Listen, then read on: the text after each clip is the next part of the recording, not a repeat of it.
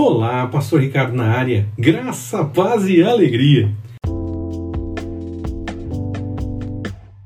Comentário devocional. Data da profecia de Ageu.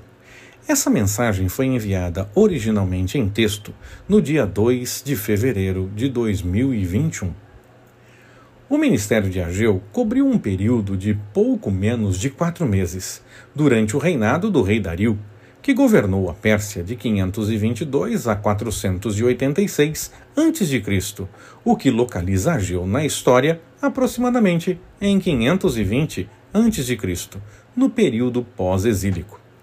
A volta gerou o desejo de reconstrução, que começou pelos muros para definição dos limites da cidade e segurança. O templo deveria ter o mesmo destino, mas a obra acabou demorando mais.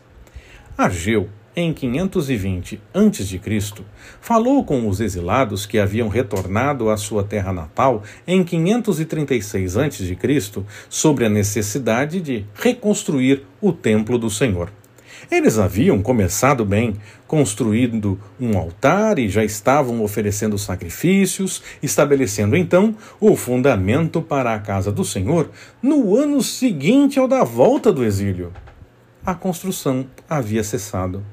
Mas em seu ministério, Ageu, contando com o apoio de Zacarias, fez com que o povo se reanimasse e completasse a tarefa de reconstrução do templo.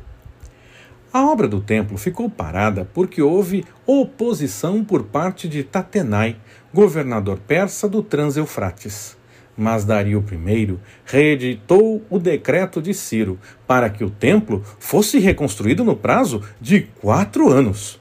Comparar Esdras, capítulo 4, versículo 24, com capítulo 6, versículos de 13 a 15.